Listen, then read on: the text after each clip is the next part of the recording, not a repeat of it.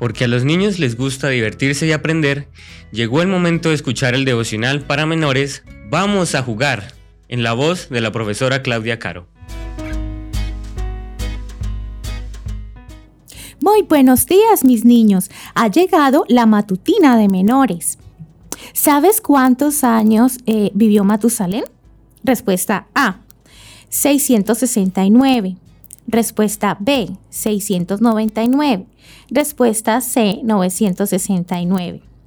Vamos a buscar en nuestras Biblias, en el libro de Génesis, el capítulo 5, el versículo 25 al 27. Vivió Matusalén 187 años y engendró a Lamec. Y vivió Matusalén después que engendró a Lamec 782 años y engendró hijos e hijas. Fueron pues los días de Matusalén 969 años y murió. ¿Sabes quién fue la persona que celebró más cumpleaños de la historia? Este hombre conoció a Adán el primero hombre del mundo, y vivió durante más de 200 años con él. Fue el tatara, tatara, tatara, tatara nieto de Adán.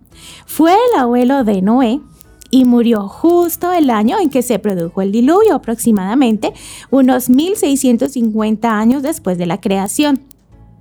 Adán llegó a celebrar 930 cumpleaños, su hijo Seth 912 su nieto Enos 905, su bisnieto Cainán 910, su tataranieto Mahalalel 895 y su tatara tataranieto Jared 962, su tatara tatara tataranieto Enoch 365 y su tatara tatara tatara tataranieto Matusalén 969. ¿Te imaginas un pastel de cumpleaños con tantas velas para apagar? ¿Cómo podía vivir tanto tiempo si ahora como mucho se llega a los 100 años?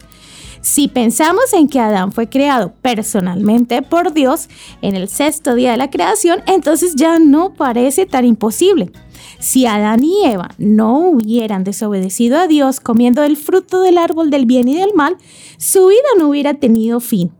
El propósito de Dios era que los seres humanos vivieran eternamente. En el Edén no había enfermedades ni muerte, así que la salud de Adán y de sus primeros descendientes era mucho más fuerte que la nuestra y por eso vivían muchos años. ¿Te gustaría poder celebrar tu cumpleaños eternamente y no solo 969 años como Matusalén? ¿Crees que podrás celebrar tu cumpleaños eternamente algún día? Que tengas un hermoso día.